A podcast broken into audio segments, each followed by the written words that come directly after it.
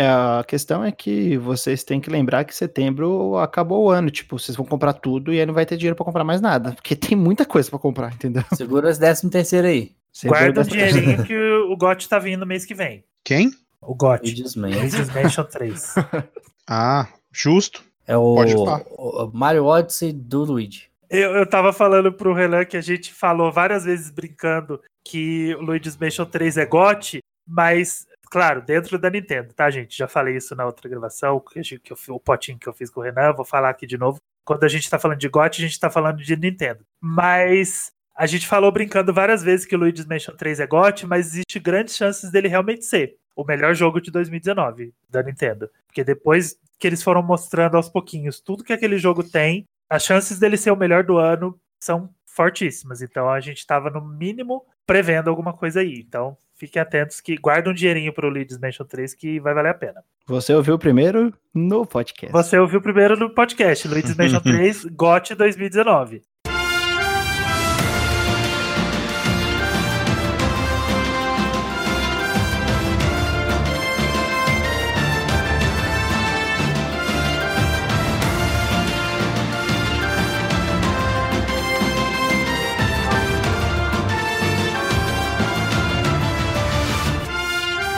Sejam muito bem-vindos ao podcast, o seu podcast do meu Nintendo. Eu sou o Ângelo e eu já perdi as contas de quantas vezes eu comecei um save novo em Breath of the Wild só pra ver aquela cena do Link correndo no início lá na montanhazinha, aparece o mundo todo. Ah, aquece o coração. É emocionante. É emocionante. Aquela cena lá devia dar pra. Não, até dá, né? Se eu gravar um videozinho de 30 segundos, eu posso ficar rodando ele em loop. né? Mas eu queria, queria ficar rodando em loop aquilo dentro do jogo. E eu sou o Flávio e não me siga por Hyrule porque eu tô perdido. Inclusive, que delícia ficar perdido ali, né? Muito bom. Rolar umas montanhas, explodir a própria cara. Eu sou o Tutu e eu tô apaixonado por The Legend of Zelda Breath of the Wild desde 12 de janeiro de 2017, que foi quando teve o evento do Switch, teve aquele trailer que é o meu trailer de jogo favorito da vida. Aquele trailer delícia. Eu sou o Pepo e eu também fiquei apaixonado pela cafungada do selvagem. Quem não fica, né? Aquela cafugadinha gostosa, até os peitos. Bem no cantinho do pescoço. Hoje a gente vai falar de Breath of the Wild, que surpreendentemente é um jogo que nesses 17 episódios a gente ainda não fez um episódio dele. A Pensa gente bem. falou por cima, assim. É, a gente tem um episódio chamado Zelda no Switch, que a gente basicamente só fala de Breath of the Wild. Mas um podcast da Nintendo com um monte de zeldeiro maluco chegou no episódio 17 sem fazer um episódio só de Breath of the Wild. Tá cancelado. Tá, Vai cancelar. É, Cancela, É nintendista, você não é gamer. Cancela a carteirinha da Nintendo desse povo. Na verdade, você deixou pro 17 pra fazer uma homenagem ao ano de lançamento do jogo. Muito bem. Exatamente. Uou, blow mind agora, hein? Eu Nossa, acho agora foi. ele pensou nisso agora, ó. É, pensa rápido, né, no jogo. Mas, mas agora chegou o dia. Hoje é dia, a gente vai falar só de Breath of the Wild. Mentira, a gente vai falar de um monte de jogo lá no meio do caminho. Mas é um episódio especial de Breath of the Wild. E como ele é um jogo muito complexo, cheio de coisas, cheio de lero-lero, a gente vai dividir as nossas experiências em Breath of the Wild por aspectos do jogo. E hoje a gente vai falar do mundo do jogo, que não é pouca coisa, né? Que é basicamente tudo, né? Ah, vamos falar do mundo do jogo. Aí fala, ah, não, mas tá falando do personagem. Ah, mas o personagem tá no mundo do jogo. Ah, você tá falando da história, mas a história tá no mundo do jogo. Não. A gente vai falar da construção do mundo. A gente vai falar de inspirações, Design, basicamente. World design, exatamente. A gente vai falar das inspirações que o, o jogo teve, toda aquela construção de mundo. E para ajudar a gente aqui hoje, a gente tem o nosso querido Pepo, my friend Pepo. Ei, palminhas! Pepo dispensa apresentações, né? Porque o Pepo já é de casa, o Pepo já é nosso redator lá no site, ele já tá, já tá acostumado com, com o nosso esqueminha aqui. E o Pepo também que já acabou de lançar um cast novo junto com o Tutu, né? Então, palminhas extras pra esses dois meninos lidos. Que agora estão, estão no comando do Pot Quest. Saiu o primeiro episódio semana passada, falando de Fire Emblem. Se você não foi lá ouvir, corre lá. Porque agora o podcast é uma família de casts, né? A gente tem o podcast, a gente tem o Potinho e a gente tem o Pot Quest. Dentro do mesmo feed, você não precisa se preocupar, você assina um feed só e você recebe três podcasts em um. Tá se multiplicando isso aí, hein? Tá se multiplicando. Daqui a, daqui a pouco a gente vai ter um, pod, um podcast pra cada jogo. Vai começar com Final Fantasy. O podcast vai ficar exclusivo, exclusivo pro Zelda. É. O- vai ter o Various Cast, que é pra falar de Metroid. De Metroid, é, E exatamente. vai ter o do Bubsy também. A gente promete. É, claro. Vai ter, vai ter o, Por que não, né? o podcast do Clonoa, né? Por que não? Mas é isso, vamos seguir em frente. Pega a sua motoca a cavalo, que hoje a gente vai dar uma motocada por Hyrule. Vrum, vrum. Vrum, vrum.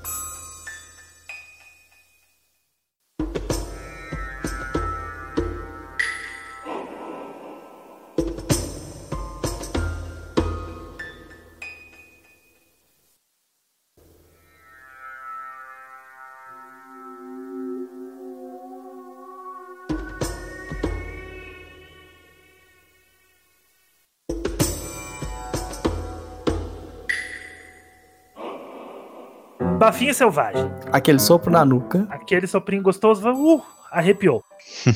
que jogo gostoso, né? O mundo do jogo, ele ele tem um destaque logo no começo, né? Porque pra mim é o mundo mais incrível que já foi criado. Não consigo dizer outro assim que seja melhor do que ele. Se alguém achar um que seja, que legal pra você, porque eu tô falando pra mim, sabe? Então, Bom, bom. não tô É. falando que ele é o melhor de todos, não tô falando que ele é superior, porque às vezes você fala no Twitter, né, que fala assim, ah, é o melhor. Aí as pessoas vêm falar, não, mas o melhor eu não sei o quê. Eu, gente, eu tô falando pra mim, tô falando da minha opinião. É o meu melhor. Então, o Breath of the Wild é a o mundo mais incrível. Ele não é o meu Zelda favorito, mas não tem como negar que ele é o mundo mais bizarramente incrível que já foi criado. E é claro que a Nintendo ia dar muito destaque e muita atenção pra isso. Então, como eu falei lá na, na entradinha, a hora que você sai do Shrine of Resurrection, o Link dá aquela corridinha e ele dá um panorama daquele mundo, tipo, te mostrando, ó,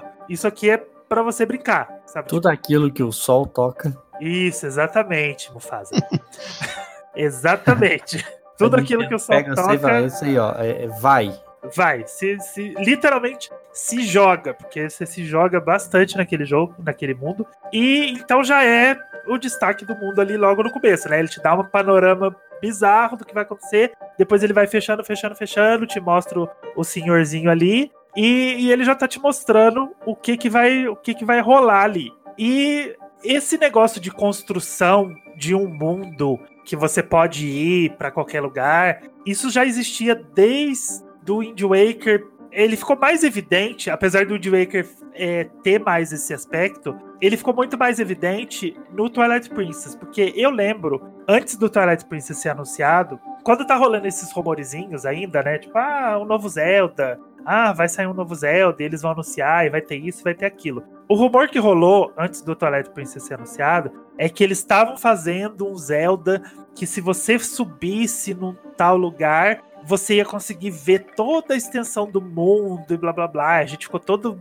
né, ansioso pra Como ver isso é possível? ser. Como é possível? A gente ficou todo oriçado. O Twilight Princess não faz exatamente isso. Mas tem um ponto exato no Twilight Princess, que é lá em Kakariko Village, que você sobe pela montanha, passa por uma casinha, sobe, sobe, sobe, aí você chega numa casinha, sobe no último andar dela, que você tem um pau lá, um pedaço de pau lá, que lá de baixo você tem que acertar uma flecha naquele lugar. Aquele é, é um dos pontos que eles estavam falando disso. Lá de cima você consegue ver muito do mundo do jogo. Claro que eles ainda não tinham a técnica para fazer você chegar a qualquer lugar que você estivesse vendo. Isso demorou um pouco para acontecer, né? Depois no Skyward Sword a gente teve um volta para trás, vamos repensar algumas coisas. E aí finalmente aconteceu. O mundo que a gente estava esperando, que você consegue ver basicamente o mundo inteiro de onde você tá e você consegue acessar qualquer lugar que você vê. Isso para mim é o que faz desse mundo ser a coisa mais incrível que eu já vi. Porque ele literalmente não tem limitação alguma. Nada, zero. Zero limitações. Você pode fazer o que você quiser, subir onde você quiser. Tirando, sei lá, aquelas quatro torres que ficam em volta do castelo, né? Que você não consegue escalar elas. Mas dependendo de onde você vem, você consegue voar e parar em cima delas. Sim, sim.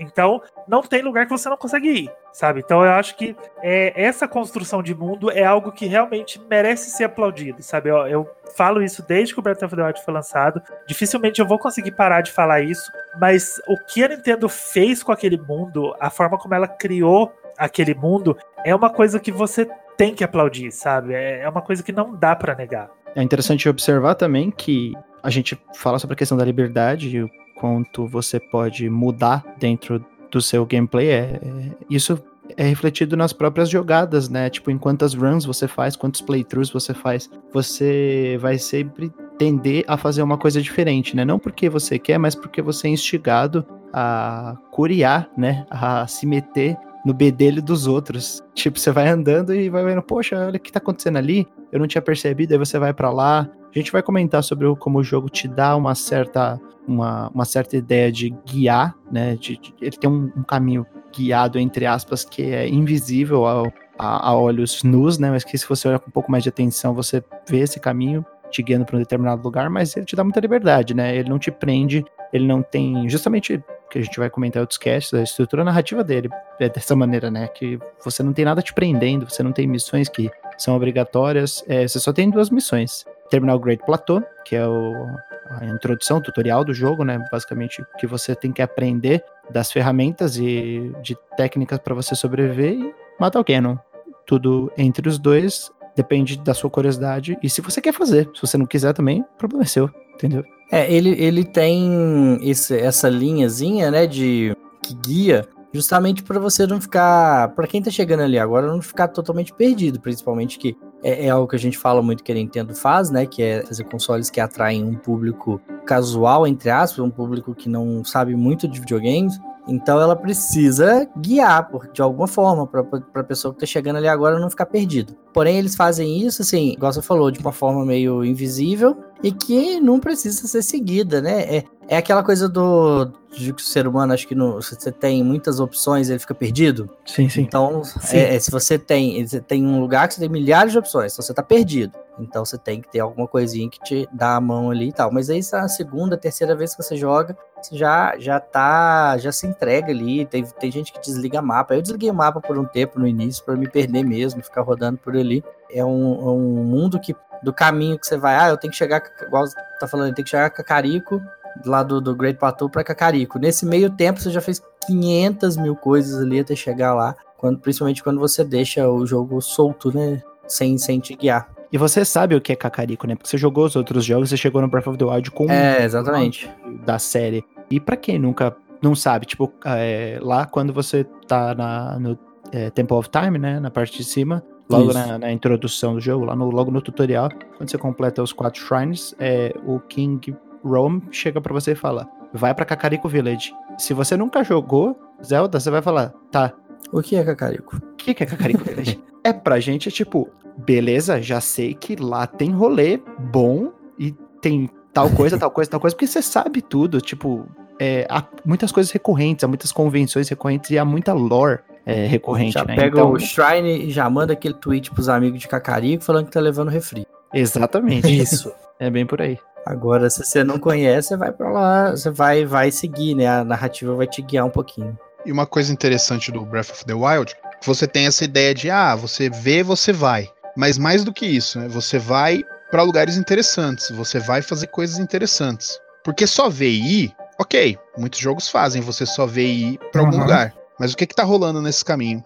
Como que você tá sentindo a proposição de uma aventura, de uma descoberta? E aí que tá a grande diferença do Breath of the Wild para a maioria dos outros. Sim, porque é uma coisa que o Tutu falou. O, ao mesmo tempo que o jogo te guia para um lugar lógico logo no começo, ele também te distrai. E isso ele faz do começo ao fim. Da, da primeira primeiro passo que você dá em Hyrule até o último, que você vai derrotar o Ganon, aquele mundo te distrai a cada segundo. É impossível você ver alguma coisa no horizonte falar assim, eu tô indo para lá, e você chegar lá numa linha reta. É praticamente impossível, porque você tá andando, aí vem um guardian, aí você tem que fugir dele. Ou então você tá andando, você ouve um barulhinho, aí tem um coroque ali do lado, ou então tem um cavalo, você fala, ah, eu vou ali perto daquele cavalo, aí você vai pegar o cavalo e é atacado por um bokoblin. Aí você vai tentar matar o bokoblin, aí você descobre um coroque, aí você pega o coroque, um guardian te persegue. Aí você sobe no coroque, ele tá naqueles postes lá de bandeira, aí você sobe no mastro, vai, vai, vai até lá em cima. Aí quando você chega no mastro, você vê uma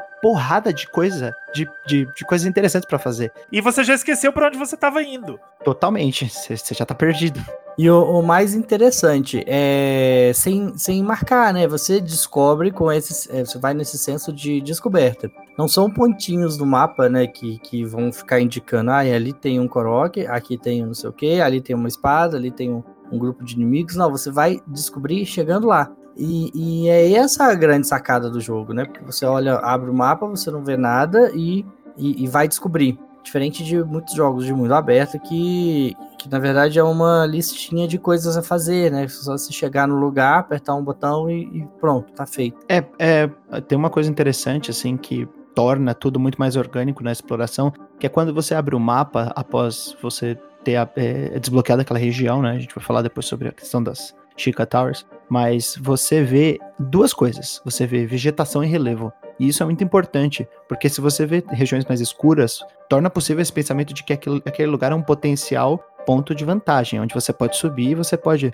contemplar, vislumbrar aquele local e se observar locais, é, outros, outros pontos de interesse lá para baixo.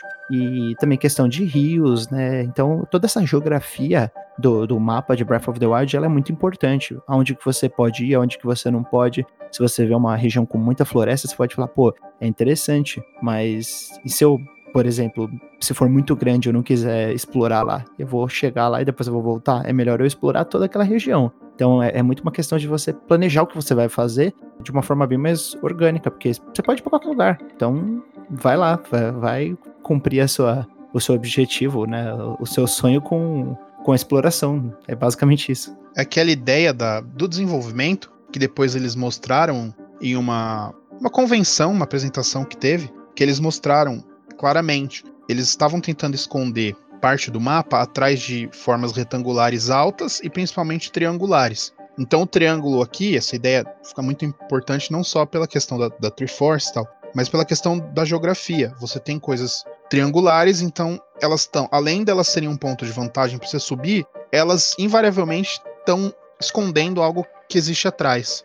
Sim. Então a ideia de fazer isso foi justamente para pensar esse ponto de vantagem, e depois a gente vai falar mais da escalada, e também para esconder coisas e sempre colocar um, hum, o que será que pode ter ali atrás? É, porque o, Flávio já falou isso numa outra gravação. Cada pequeno pontinho do mapa, porque aquele mapa é bizarro de grande, é muito né? grande. Ele tem, algo, ele tem alguma coisa para você, né? Porque às vezes você pensa, ah, tem um, tem um, um círculozinho bem pequenininho ali que dá para ver que é, que é mais é, aprofundado e tal não vai ter nada lá. Eu vou chegar, não vai ter nada lá. Você chega lá, tem um grupo de inimigos. Você chega lá, tem uma uma, uma depressão assim com várias pedras, com várias coisas para você explorar. Tem uma caverna, pode ter uma caverna lá dentro. Então eles, eles aproveitaram cada pedacinho do mapa, cada construção minuciosa daquele mundo para que cada espacinho que você veja, principalmente você estiver usando o Heroes Pet, para você perceber onde você já passou e você percebe que você perdeu uns lugares que parecem pequenos quando você olha no mapa,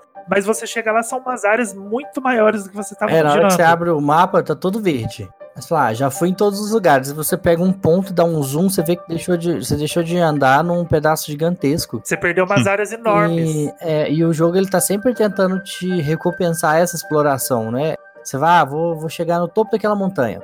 Aí você vai, escala, e você pega estamina e faz aquela coisa você chega lá em cima. Aí você, ou você vai ter uma espadinha de nada, ou uma coisa. Nem que seja um, um, um escudo de madeira, alguma coisa você vai ter. Mas geralmente tem um coroque, né? É. Nem que seja um, um, itemzinho, você vai ter como recompensa por ter chegado ali, né? Ele tá sempre te, tentando te recompensar por explorar o mundo. E o jogo ainda te dá uma trollada, né? Porque ele coloca um coroque em cada pico de montanha. Isso. Aí às vezes você chega no pico de uma montanha, não tem coroque. Aí você fica pensando, o que será que eu fiz de errado, né? Tipo, meu, meu jogo tá com problema, aí você chega num no pequenos picos de algumas montanhas, não tem Korok lá e você já foi em tantos que tinha Korok e sua cabeça dá uma bugada, porque a ideia é essa, a ideia é que o jogo não tenha esse padrão. Existe um padrão de ter um Korok em cada pico de montanha, mas vão ter os que não tem. E aí seu cérebro fica tipo, eu acho que eu fiz alguma coisa de errado porque o Korok não tá aparecendo. Alguma coisa para trás. Existem alguns montes com bem íngremes, assim, com alturas diferentes em volta de Kakariko Village. Se você for passando ali, deve ter uns 4 ou 5 Koroks, tem tipo umas 15 montanhas. E é bem legal, porque você vai subindo, subindo, e alguns, tipo, são bem altos, aí você tem que gastar, tipo, toda a sua estamina, você vai planejando, assim, pouco a pouco, tipo, ficar rezando lá, e meu Deus, vai dar, vai dar, vai dar, e você consegue é, chegar, ah, não tem nada. Aí no outro, que é mais baixinho, tem um, tem um, tem um Korok. E é legal porque, assim, querendo ou não, você vai conhecendo a, a região de uma, de uma forma, assim, que beneficia a sua, a sua vontade de, de conhecer, né? O seu, seu ímpeto de curiosidade. E o Heroes Path Mode que você comentou, assim, eu acho que ele é um recurso que tornou a exploração. Ele, ele é uma faca de, de, dois gumes, como diz o Mamonas Assassinas, é uma faca de dois legumes, né? Porque ele, ao mesmo tempo que ele te dá uma maior precisão e uma. Ele é, te certifica de que você já foi em algumas áreas, ele não deixa você explorar da maneira mais livre possível, porque você vai ficar preocupado Sim. no, entre aspas, no completionismo do mapa. Então, talvez da primeira vez, como. Assim, não, não existe uma maneira certa de jogar Breath of the Wild, mas eu joguei da primeira vez sem o Heroes Path Mode, porque ele não tinha saído ainda. Então, as duas, as duas primeiras vezes que eu, que eu joguei ele, tipo, a primeira eu não zerei, que foi no Wii U, na segunda no Switch eu, eu cheguei a zerar o jogo, foi sem o, esse recurso. Mas agora eu acho ele, assim, algo inevitável, porque é muito bom você percorrer todo o mapa e você ter a certeza de que você conheceu todos os cantinhos e você usa esse negócio até o final e você sempre deixa uma coisa para trás. É impressionante, cara, como que esse jogo esconde as coisas, assim, é, uhum. é incrível. Sim. É isso aí, o mundo tá sempre tentando te, te, te recompensar de alguma coisa por, por, explorar e seja um combate com um inimigo que é interessante, um, um item, um, um dinheiro, dinheiro que inclusive é muito importante nesse jogo, né? Acho que foi, foi um dos usos, do, dos melhores usos de Rupees da, da, série toda, né? Então tá sempre, sempre acontecendo alguma coisa, né? Não tem nada muito vazio, né? Porque ao contrário do que parece, olha, ah, tá tudo vazio ali, mas tem sempre um detalhezinho que tá acontecendo alguma coisa. E o Heroes Path é algo totalmente complementar a isso, porque você termina o jogo, ok, fiz o, o, que eu precisava fazer, agora eu vou explorar esse lugar. Então você saber onde você já foi, saber onde você tem que ir, é, ver que tem lugares para você chegar é, é, totalmente importante. Sem isso, sem isso no pós-jogo, ficaria limitaria um pouco a experiência. Né? É, porque ele é um mundo impossível, né, de você conhecer, de você explorar praticamente por inteiro, né? Uhum. Porque são, são tantas areazinhas, às vezes você tá numa montanha, você tem que percorrer ela em toda a sua extensão de um lado, aí você tem que percorrer ela em toda a sua extensão do outro para ver se não, você não tá perdendo nada. Eu já fiz cinco runs no jogo, eu já joguei ele cinco vezes do começo Só ao isso. fim. Só... E na quinta eu achava lugares que eu ainda não tinha visto. Se eu fizer mais uma, eu tenho certeza que eu vou encontrar um personagem, que eu vou encontrar uma área que eu não fui. E eu sei que eu não fui. Por, por, maior que esse mundo seja, quando você joga pela segunda vez, pela terceira vez, você sabe aonde você foi e aonde você uhum. não foi. Você vai conhecendo a geografia daquele mundo, você vai conhecendo a estrutura daquele mundo. E eu cheguei na quinta vez e encontrei uma área que eu não tinha ido com uma, uma missão, já falei isso antes, com uma missão de um NPC. E eu sabia que eu nunca tinha visto aquele personagem, que eu nunca tinha chegado naquele lugar. E era do lado de um estábulo, sabe? Porque você vai pro estábulo, aí tá, você chegou no estábulo, às vezes aí você sai por um, por um lado, beleza. Aquele personagem, ele tava atrás do estábulo. Eu simplesmente, todas as vezes que eu joguei, eu não dei a volta no estábulo. Uhum. Eu cheguei e saí, cheguei e saí, cheguei e saí. Ele tava atrás. Tinha toda uma área ali, tinha uma missão e tudo mais e eu nunca tinha visto aquele personagem nas quatro vezes anteriores que eu joguei. É igual aquele, aquele que vende. que pega parte, partes de monstros, né? Que. O Kilton.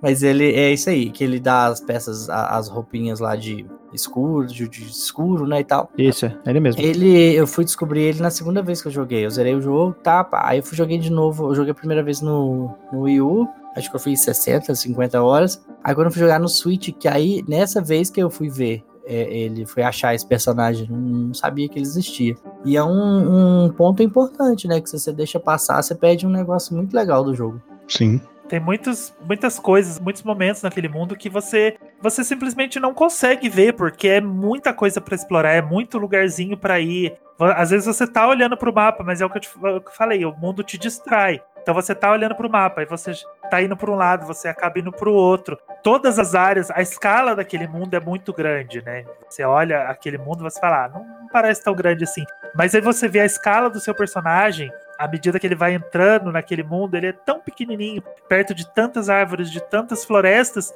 que simplesmente você não consegue. Você entra numa floresta, você não consegue percorrê-la por inteiro, porque você não vai passar por todas as árvores, sabe? Você não vai ficar dando volta em, ao redor de todas as árvores para ver que, o que, que tem no, no cantinho de cada um delas. E às vezes do lado de uma árvore tem um buraquinho nela que tem aquela aquela cumbuquinha lá que você tem que atirar e, e pegar um coroque. E esses são os coroques mais chatos, mais difíceis de achar. Porque você tem que ro rodear todas as árvores para ver se ela tem um furinho, para ver se ela tem um buraquinho, para você poder atirar a flecha lá dentro e achar um coroque. Então, você pode jogar duas, três, quatro, cinco vezes. Nunca vai ser a mesma coisa, nunca vai ser o mesmo mundo, por mais que tenha aquela familiaridade, por mais que o mundo tenha aquela familiaridade para você, ele sempre vai ser um jogo novo, sempre vai ser um jogo legal de explorar de novo, porque você vai fazer coisas diferentes, você vai para lugares diferentes, você vai fazer as beasts em ordens diferentes. Então,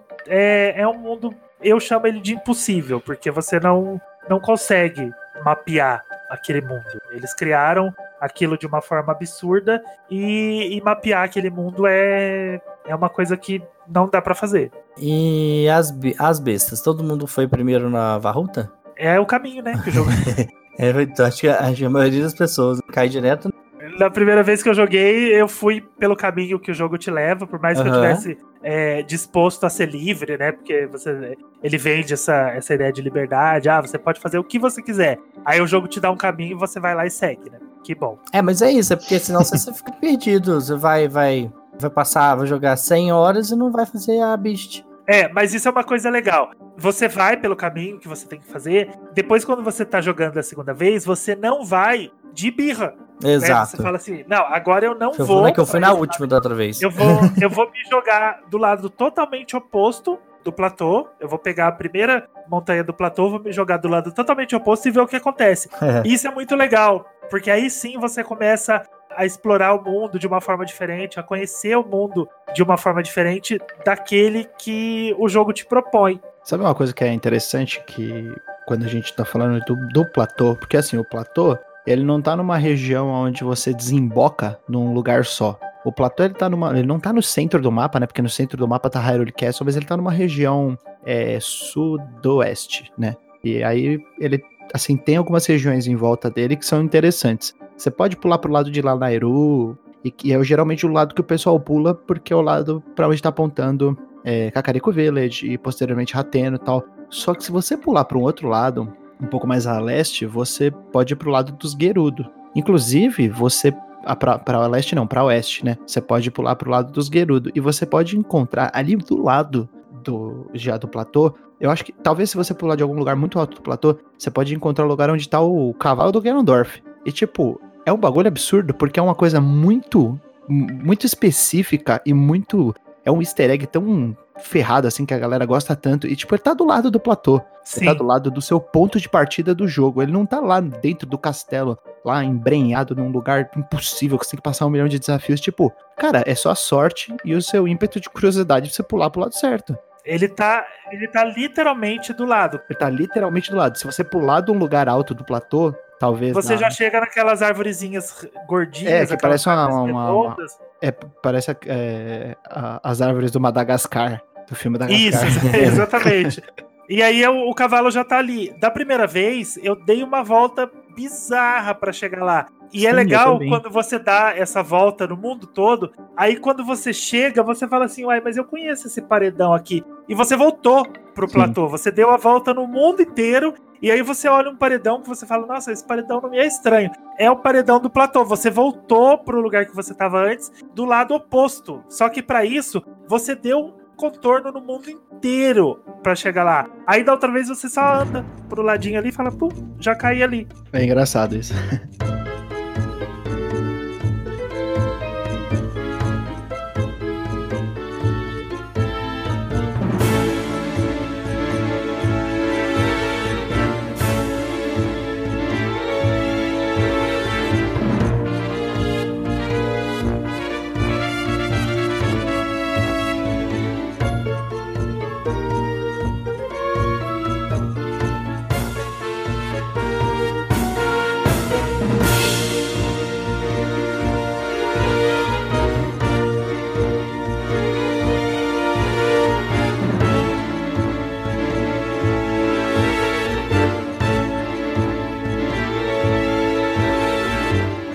as beasts elas foram construídas para ser parte orgânica daquele mundo, né? Então, quando você tá dentro de uma beast, você na maioria das vezes você consegue ver o que tá acontecendo do lado de fora. Tanto que você pode sair a qualquer momento, você se joga de uma beast, você vai sair dela, você vai voltar pro mundo. Que, que vocês acham das beasts como Dangels? Sendo assim, parte orgânica desse mundo? Porque dava para fazer umas dungeons que fossem também orgânicas. Eu falei isso quando a gente falou do da diferença entre Skyward Sword e o Wind Waker. O Wind Waker ele tem bastante disso. Todas as dungeons que são externas, elas são orgânicas com o resto do mundo. Algumas delas você até sai de umas áreas externas e você vê o mundo acontecendo ali ao seu redor. Você não elas pode. Con condizem, é, né, com a, com a realidade. Isso, elas mundo. condizem com a realidade daquele mundo. Você não pode pegar, claro, um paraglider e sair da dungeon e sair voando. Mas dava para fazer umas dungeons mais tradicionais, sei lá, uns, umas montanhas, uns castelos, uns, umas áreas mais dungeons mesmo, mais dungeonsísticas. Mais labirínticas, né? Mais Zelda tradicional, né? É, mais tradicional. Talvez a gente esteja sendo chato por pedir tradicional, né? Porque, ah, se mantém o tradicional, a gente fala que não muda. Se muda, é. a gente quer que volte pro tradicional. Mas é, eu nunca senti que as, as beasts fossem o suficiente como dungeons. E eu não considero os shrines dungeon. Então, eu sinto falta. É, ela, ela, elas não são temáticas, né? Igual o, o, a gente fala, ah, tem o templo da água, o templo do, do, do fogo, o templo do, da floresta. Ela não tem isso, ela tem alguns temas, tipo, a, a Varruta é, tem aquele de girar, né, e tal, o, o, acho que água, né? A tromba, é, que joga água. Tem a outra que, que lida com a eletricidade, mas não é o tema exato. Tudo isso é usado como, como elemento para quebra-cabeça. É, até porque por dentro elas são todas muito parecidas, né? É, e aí é o que a gente estava falando outra vez, que, que seria interessante, porque a, a, o castelo do, de Hyrule, ele é um, uma dungeon muito interessante, muito bem feita. E, e, que seria legal até a gente ver mais delas depois, né? Talvez no, na sequência que tá chegando aí.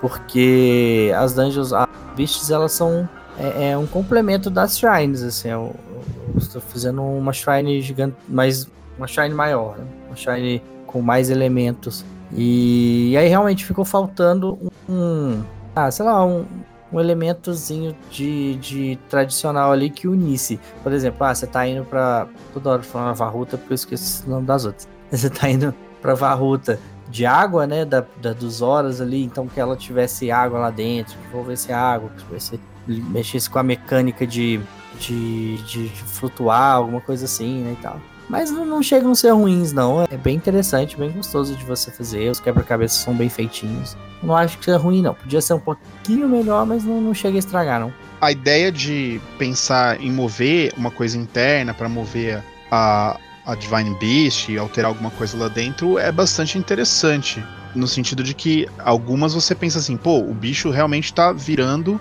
né, de uma posição para outra, o outro inclina, o, o, Vam, o Vamedon inclina o voo dele, então você pensa assim, pô, que legal, o outro muda a tromba. Eu tô mudando ele, eu tô, ele tá se movendo na, dentro do mundo, mas é, basicamente é isso, né?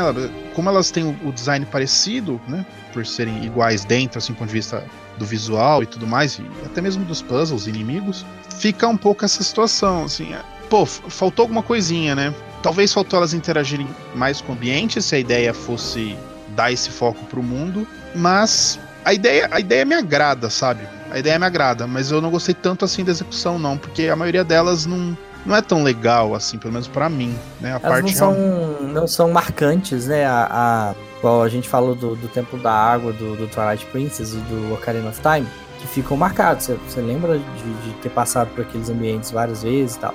Essa, essa não fica. Você lembra ali, de, ah, teve um puzzle de lidar com eletricidade que eu, que eu acho legal, teve o de lidar com o vento tudo, mas eu não sei exatamente qual que foi qual ali, que, qual momento que eu passei mais, foi mais difícil, qual foi o chefe de cada uma. A gente não lembra, igual é, é, lembra nos outros, né?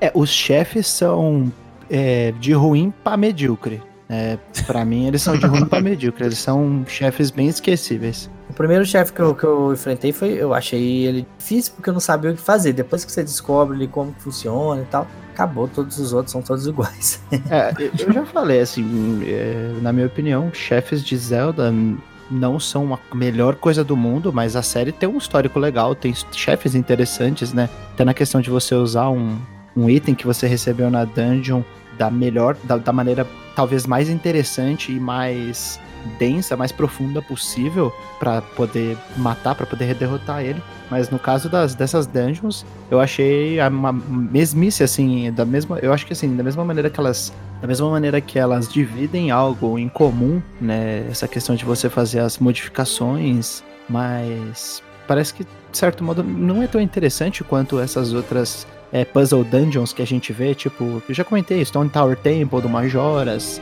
é, a própria o Temple, a Spirit Temple do, do Ocarina of Time, que você tem que voltar depois, fazer esses tipos de alterações, elas não parecem tão interessantes. Os chefes, eles são bem fracos, assim, tipo, você chegar lá e você. Eles são praticamente a mesma coisa, eles são praticamente iguais, e eles são inclusive praticamente iguais ao último chefe do jogo. Então eu acho que eles são bem passáveis, de verdade. Talvez resolver as dungeons seja a parte é, mais interessante, né? Resolver as, as Divine Beasts. Mas eu sinto falta de uma.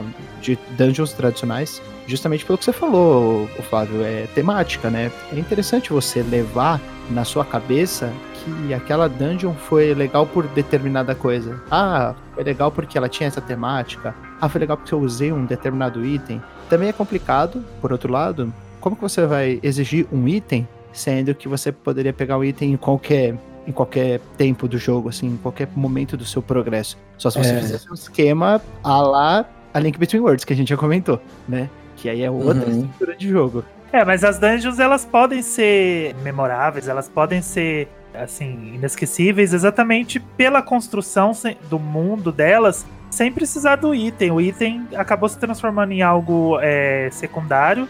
Zelda ele te dá os os itenzinhos lá que você precisa e depois você fica com aquilo o jogo inteiro. Uhum.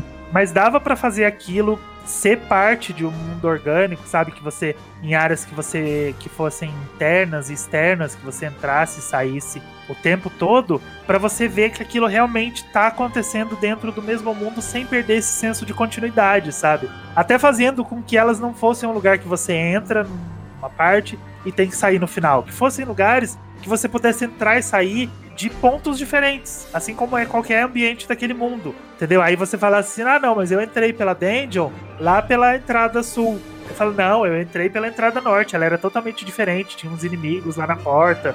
Que é o que acontece com o castelo de Hyrule, né? Isso, o castelo você pode entrar é. por qualquer lugar. Ou você pode ignorar tudo e já ir direto lá, se você tiver as manhas. Vai com graveto. é, o castelo ele tem várias entradas. Ele tem área externa, ele tem área interna, ele tem parte em cima, embaixo. O castelo é uma dungeon tradicional de Zelda. Eu achei assim. É assim. É uma, é uma versão da dungeon tradicional de Zelda dentro do mundo de Breath of the Wild. É o castelo.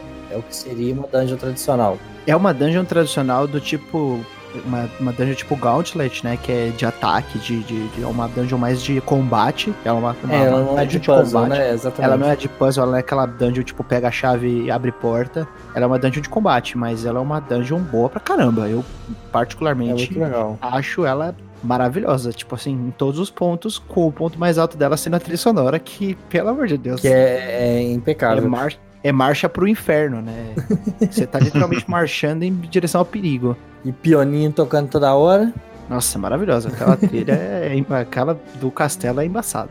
Mas enfim, mesmo que eu goste muito do castelo, eu acho que as Divine Beasts, assim, elas, elas são legais, elas têm os valores dela, mas elas estão muito longe das dungeons tradicionais. Em contrapartida, as Shrines, elas têm uma coisa interessante, porque elas estão numa quantidade muito grande no mapa, né? São 120 shrines, pra quem não sabe. Bastante. É bastante coisa. É, é- eu acho que é interessante da mesma maneira com que você tem é, a quantidade de Koroks. Os Koroks não são feitos pra você pegar todos. Se você pegou todos, parabéns. Você. Você ganhou um cocôzão, já falei isso antes.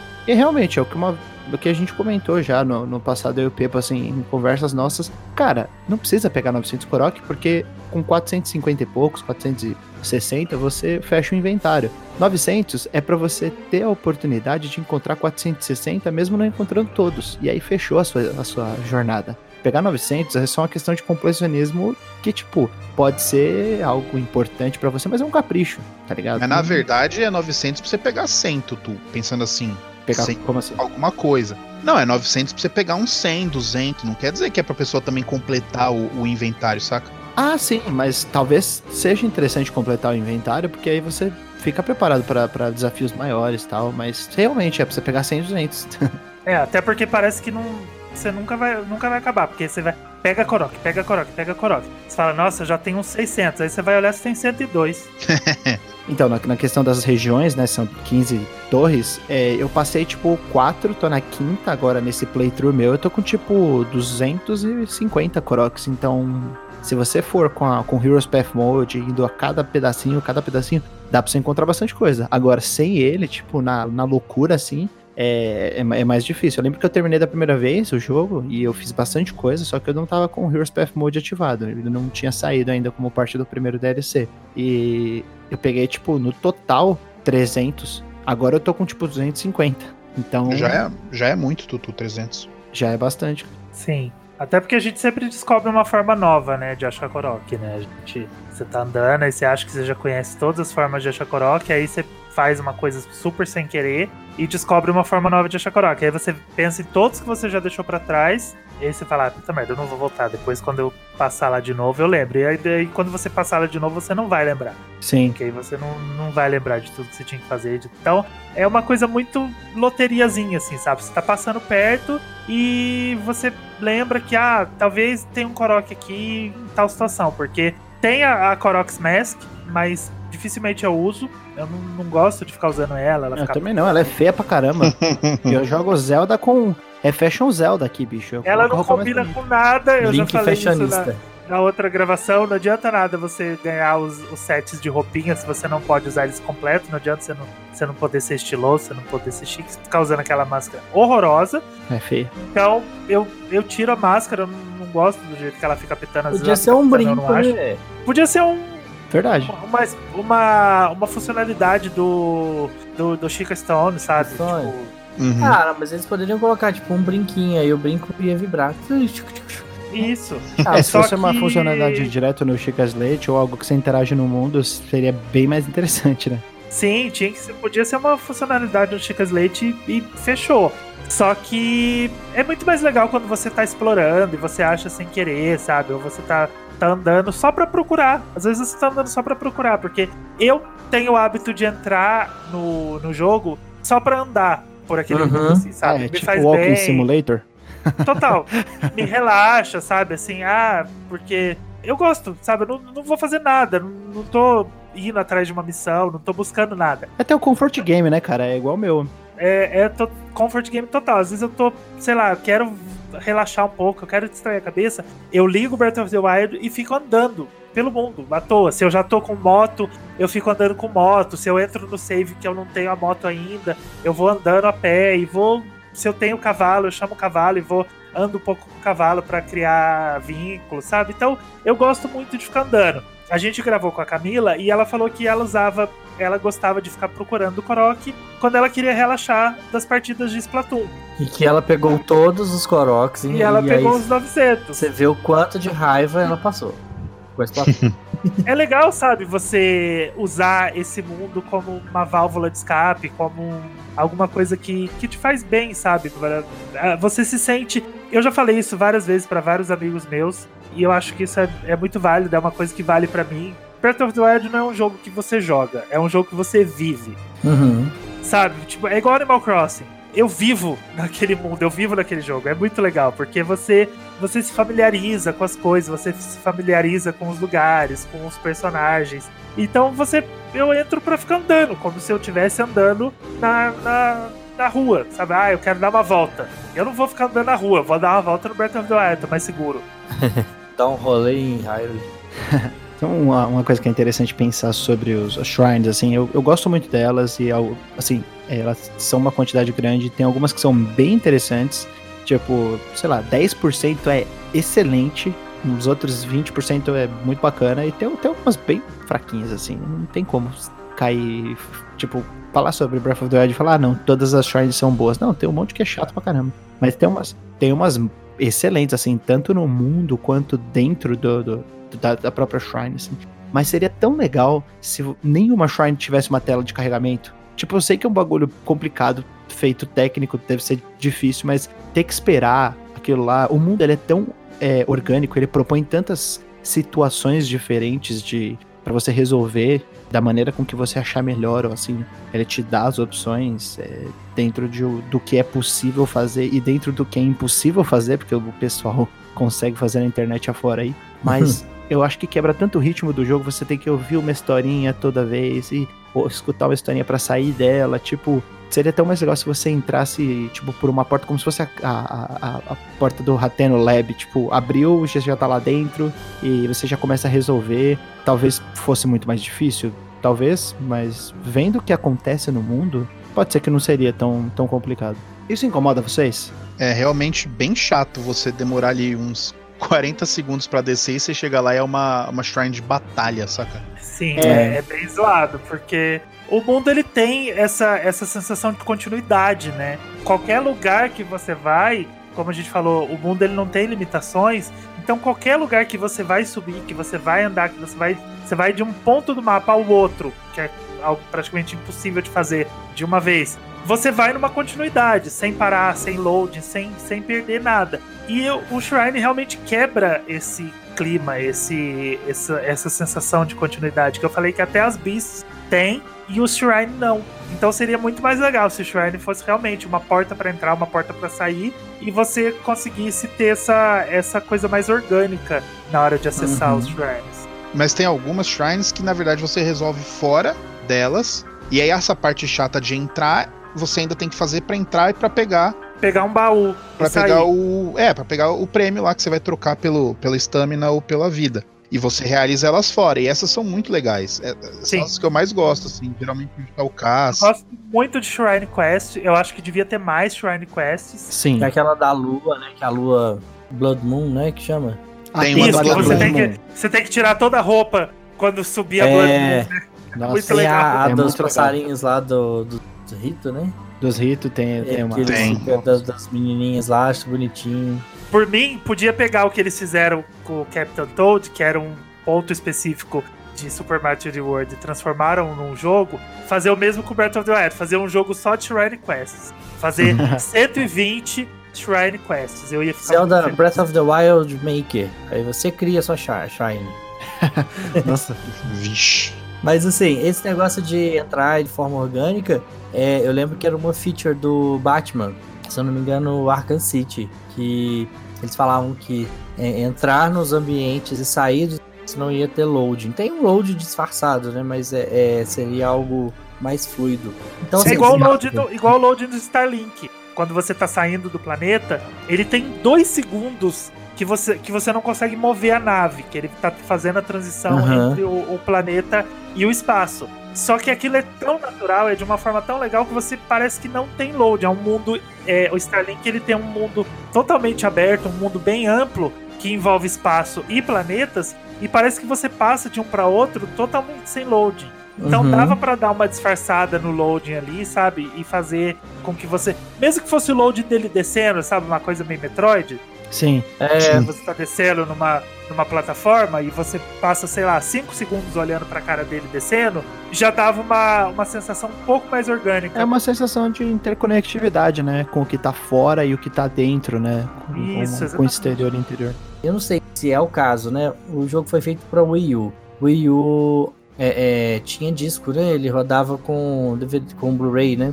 com a mídia tipo Aquela mídia Disco. específica. E, e talvez eles esbarraram nessa, nessa ação, né? Ah, vou fazer o personagem desse aqui, o, o disco vai precisar ser lido, ele vai precisar ler os dados no disco. Ah, aí vai demorar um É, pouquinho se ele, e tal. fosse, se ele fosse feito no cartucho, talvez. É, se ele fosse feito pra- direto no pra cartucho, tirar, né? dava pra fazer, não sei. Não, não sei de limitação técnica, assim, mas provavelmente deve ter sido alguma limitação técnica que eles encontraram ali e deram esse jeitinho.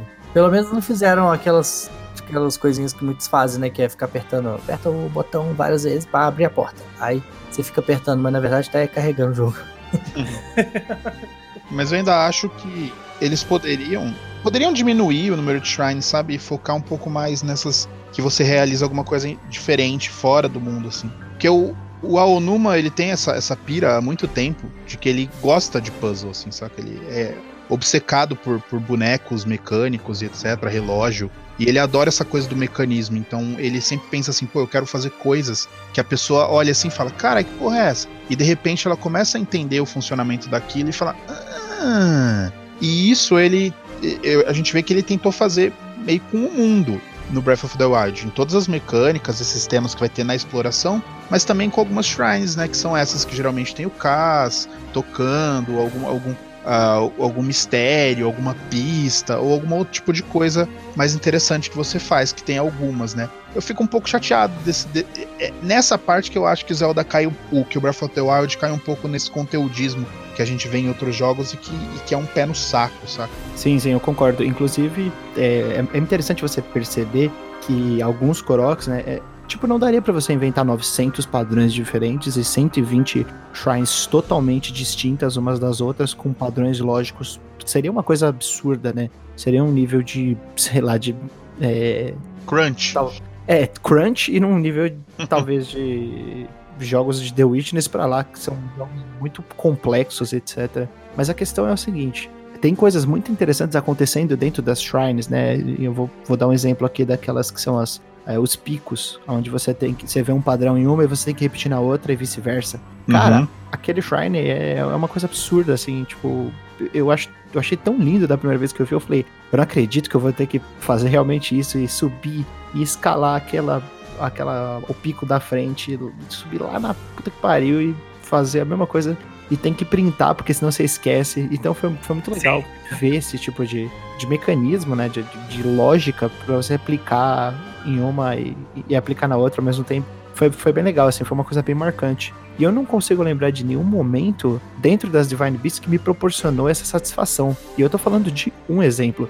Tem uma outra lá da Constelação também, que é muito boa. Nossa. eu- Nossa, aquela da constelação é maravilhosa. Então, cara, tipo, são coisas que você lembra, assim, com. Tem Uhum. É, Entendeu? aquilo lá é incrível. Aquela que você tem que descobrir quantas constelações são iguais e pôr a bolinha no número. Isso, né? isso. Isso. É, então, Uhum. Maravilhoso. Aquilo lá Ou, a- é. ou aquela lá que você pode colocar as espadas e você tem que conduzir eletricidade, que ela é pequenininha também, mas ela é bem Isso, interessante. você, aí você não tem ferramenta suficiente, você tem que. Você até tem se você procurar, mas aí você coloca as suas espadas e, e vai fazendo os truquezinhos. É um dos truques que você pode dar no jogo, né? Essa que, tipo, quebra o, o convencional que o jogo tava te propondo ali, né? Tipo, não é uma Sim. coisa. Você não tá quebrando é, o, o jogo, tipo, não é um glitch, é só uma proposta de emergência, né? De urgência de gameplay. Sim, tudo que você vai fazer no jogo, você tem dezenas de formas diferentes de fazer. Você pode fazer da forma que o jogo te oferece, você pode simplesmente descobrir uma forma totalmente bizarra de fazer, você pode misturar um, um elemento com outro e descobrir que aquilo lá vira eletricidade do nada, misturar um peixe. Uma maçã no chão de um lugar quente e ela cozinhar.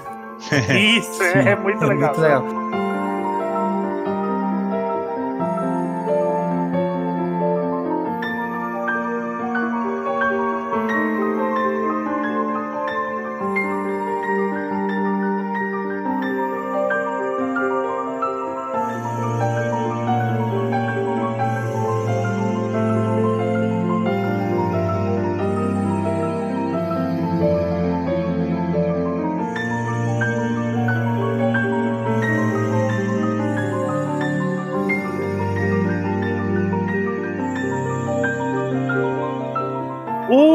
De Breath of the Wild, ele foi feito pela Monolith Soft. né? Porque quando a Nintendo estava desenvolvendo o jogo, ela virou e falou assim: é, a Monolith vai trabalhar com a gente no Breath of the Wild e eles vão fazer todo o terreno do jogo. Tudo que você vê de montanhas e depressões e picos, tudo vai ser feito pela Monolith Soft. Então, basicamente, eles fizeram tudo. Eles fizeram todo o sistema de mundo do jogo.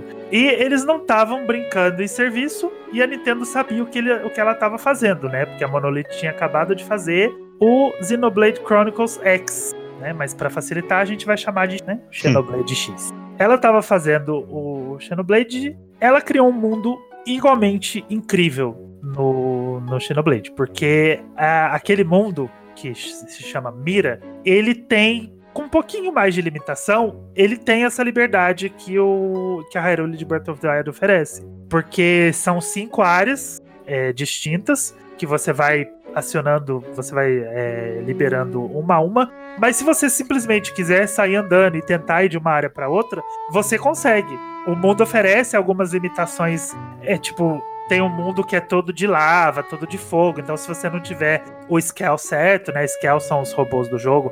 Se você não tiver o scale certo, se você não tiver armadura, se você não tiver num nível certo, você acaba tomando muito dano. Mas você pode ir. Isso não te impede de ir até lá. Então eles já estavam fazendo esse teste de como que ia funcionar esse mundo é, aberto de uma forma orgânica que te oferece limitações de uma certa forma, mas que te permite ir para os lugares. É igual o, Pepo falou, você pode simplesmente sair do Shrine of Resurrection e ir para o Hyrule Castle.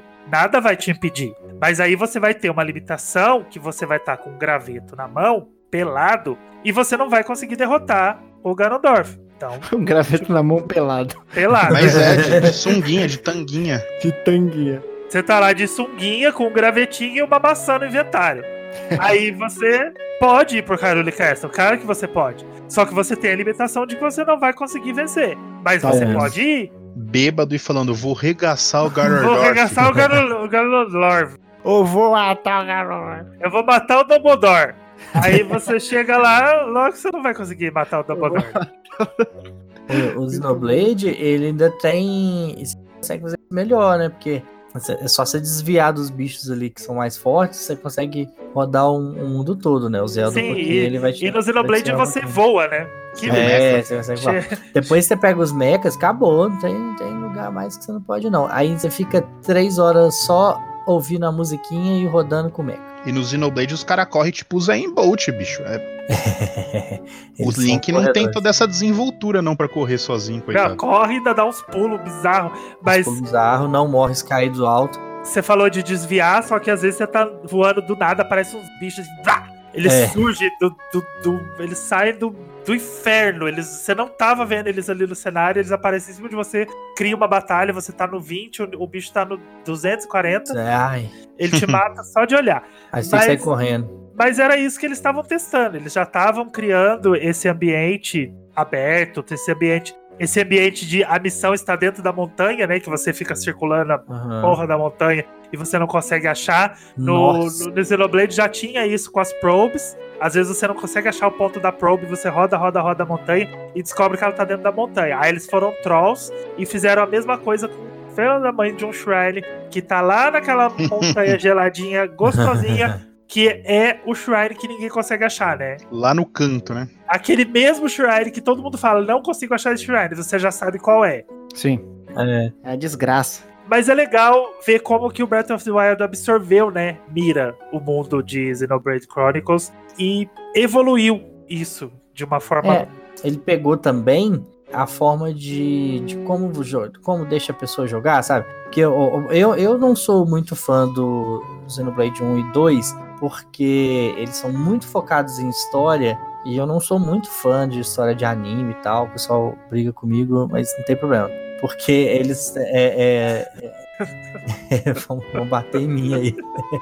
Não me ameacem, gente. O pessoal briga é comigo, mas foda-se.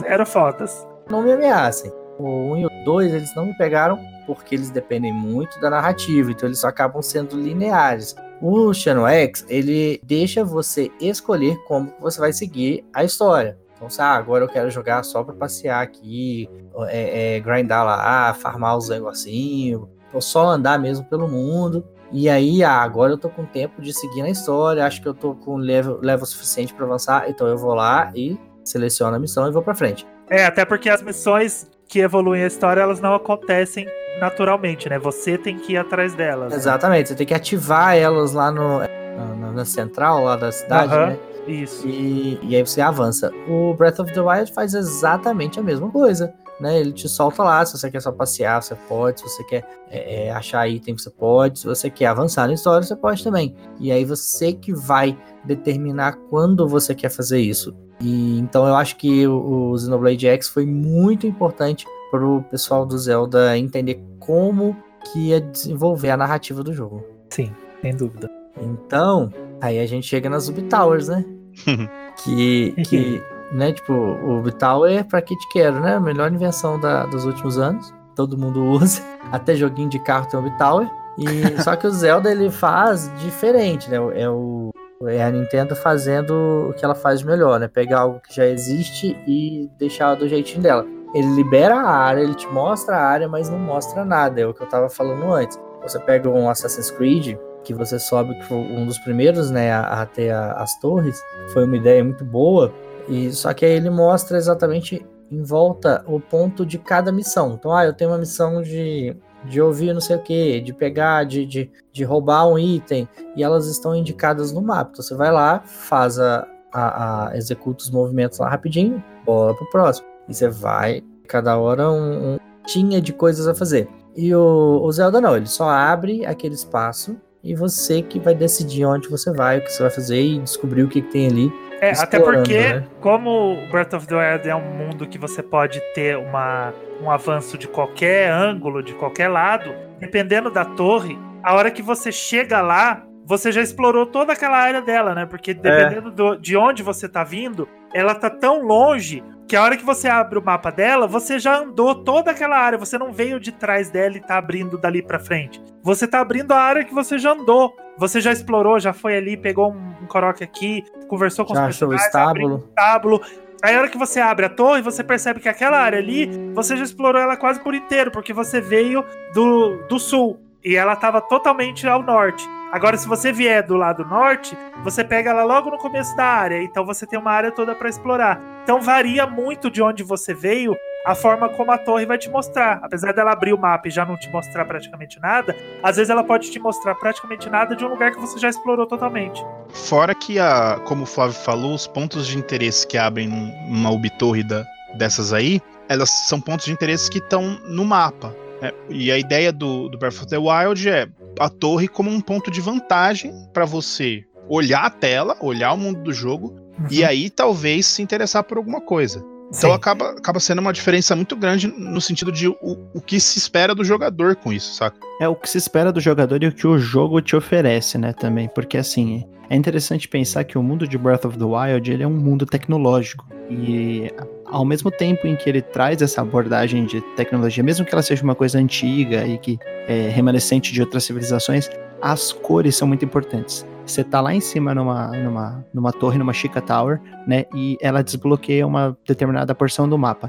É importante para você se localizar dentro daquela porção para saber se você tá saindo da sua área de interesse, né? Daquele, daquele local de interesse ou não. Mas o que mais importa é você subir na, nesse local e você ver diversos outros pontos de interesse onde você pode subir e você pode ter certeza que quando você sobe num ponto muito alto, você vai encontrar muita coisa porque as coisas brilham, as coisas é, têm cores muito chamativas. Então você vai ser atraído. Aí você vê uma shrine e você tem os pontos de marcação no seu Chica Slate. Você coloca os cinco pontos de marcação e você vai marcando com aqueles stamps, né? Tipo, aqui tem um shrine, aqui tem uma estrelinha. Eu sempre coloco estrela para shrine. A estrelinha aqui, aí coloco um, um, um escudo, uma espada e eu vou marcando tudo no mapa, né?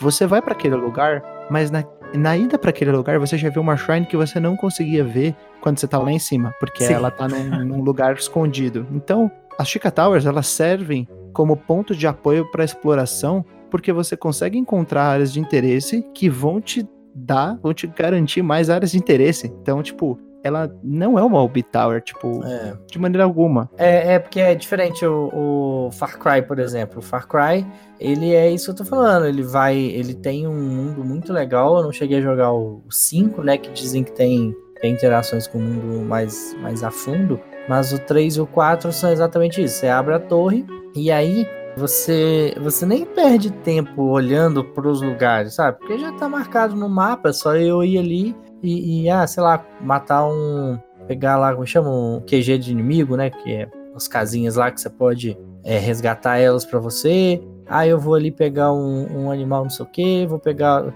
Até os animais que existem na região são marcados. Então é, é, você não tem vontade de explorar, você só vai lá e realiza a tarefa. Parece que tá trabalhando, né? Dá vontade de. É, é, é verdade, parece que é um trabalho. Pensando em algumas outras influências, não necessariamente diretas do, do Breath of the Wild, uma delas bastante direta, né? Porque o, o Skyrim o Elder Scrolls 5 foi vocalizado até como desenvolvedores como uma influência. E, e, no que pese o Skyrim, que eu acho ele um jogo horroroso, mas enfim, ele tinha essa questão dessa ideia de você poder andar por vários lugares e ele te dava uma chance de resolver coisas de formas diferentes. Então, ah, eu quero um item, eu posso comprar, eu posso matar o cara para pegar. Eu posso roubar sem ele ver, eu posso colocar um balde na cabeça dele e roubar porque ele não vai estar tá vendo, já que tem um balde na cabeça dele. Então tem essas brincadeirinhas que acabam sendo interessantes e que, e que o Breath of the Wild vai levar a uma potência ainda muito maior. Porque eu também acho que eu, eu vejo alguma coisa, não diretamente, mas eu vejo alguma coisa de Minecraft no Breath of the Wild, no sentido de que existe uma interação com o mundo bem bacana, assim, você corta madeira e, você corta uma árvore, ela pode cair e você passar por um penhasco, ou você Sim. pode pegar essa, essa árvore e, e, fazer uma fogueira com a madeira. Você vai fazer as comidas para resistir ao calor, ao frio, ou, ou conseguir batalhar com, com um linel ali um pouco mais forte. Então ele tem essa interação com o mundo bastante legal, não só a exploração. E essa exploração que, que em tese eles estavam pensando de retomar até mesmo do Zeldinha, o primeiro, de, de, Nintendo, que tinha essa ideia de dar um rolê pelo mundo. Porque essa questão de, de desse overworld, assim, que você vai passando e tal, ela é bem velha. Tem, tem uns jogos bem antigos que fazem isso e, e geralmente é acreditado, como tudo, geralmente é acreditado a última, né? o primeiro. Também essa questão de, de você andar pelo mundo, de ser aberto e tal. Então o primeiro Zelda, ele, ele tinha um diálogo com alguns jogos desse tipo. O próprio Ultima e Wizard, que chegaram no Japão bem forte. E depois com algumas outras coisas, como Hidslid e tudo mais. E tinha essa questão de, de explorar. Só que o Zeldinha, aquele lá, falou assim: olha, mas é o seguinte, eu vou retirar toda essa, essa bagagem de RPG aqui, porque eu quero a exploração. Então tem toda aquela anedota do Miyamoto que ele queria lembrar como é que era dar rolê nos bosques, na floresta e tudo mais. Então para explorar, eles, eles resolveram tirar toda essa, essa, essa bagagem mesmo, né, que vem com RPG de uhum. uma série de sistemas, uh, questão de build, né? Build, grindar e etc. E esses sistemas eles voltam pra caramba no Breath of the Wild, né? Na forma de como você pode se locomover, o que você pode fazer para ir de um ponto ao outro, esses usos das roupas e tudo mais, né? E eu queria saber de vocês aí, que, que, quais as formas que vocês mais gostavam de, de andar nesse mundo, ou que formas que vocês falaram assim, vocês se sentiram geniais, assim, puta, queria ir naquele lugar e fui de uma maneira que eu tô muito satisfeito de como eu fui lá. Olha, depois que eu aprendi demorou um pouco para eu aprender, mas depois que eu aprendi, eu faço shield surfing em tudo que lugar, todo lugar que eu vejo. Uhum. Que é você ativar o escudo, ativar aquele escudão, pegar o, o, o, escudinho e colocar embaixo do seu pé e sair descendo. É muito legal. Toda uhum. montanha que eu tô, eu desço com shield surfing. No começo eu não sabia fazer, eu uhum. caía, eu errava. Mas agora que eu já aprendi a fazer, eu só desço das montanhas fazendo shield surf.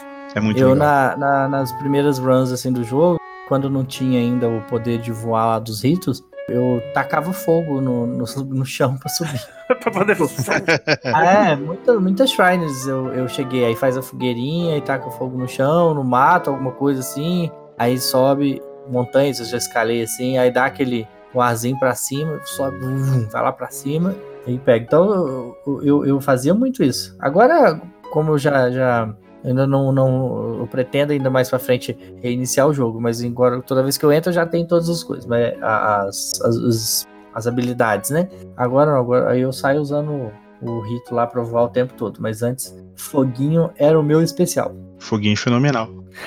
eu, eu não uso muito cavalo, é difícil usar cavalo e eu não Eu não uso muita motoca também, que o pessoal gosta bastante do segundo DLC.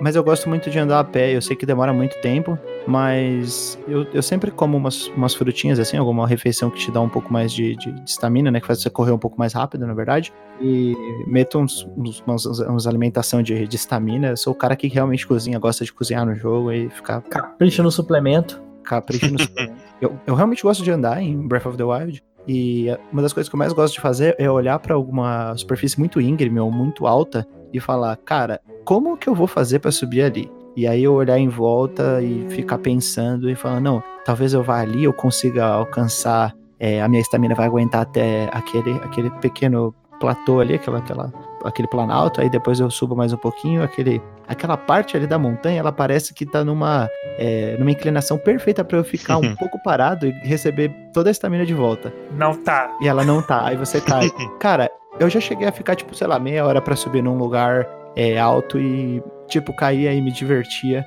Eu realmente amo escalar. Talvez tenha sido a, a coisa, assim, que mais me atraiu no jogo. Escalar é, é, é muito fabuloso, assim, é muito incrível, porque eu gostava bastante de Assassin's Creed numa época em que eu tava começando a conhecer a série, depois acabei me enjoando bastante, mas assim, muito do que eu gostava de Assassin's Creed era poder subir nos lugares. E inclusive outro dia eu tava comentando com o Pepo que eu tô jogando a demo do Dragon Quest 11S. Eu sei que não tem nada a ver com o jogo, mas seria tão mais legal se ele tivesse sessões de plataforma escalada como algo tipo Assassin's Creed-like, porque nossa, ia ser tão mais legal porque o mundo é tão bonito e aí você tem que ficar dando aqueles pulos horrível porque uhum. o jogo é, é, horrível de pular. Eu fico, cara, quão mais legal seria se tivesse daquele jeito. Mas tudo bem.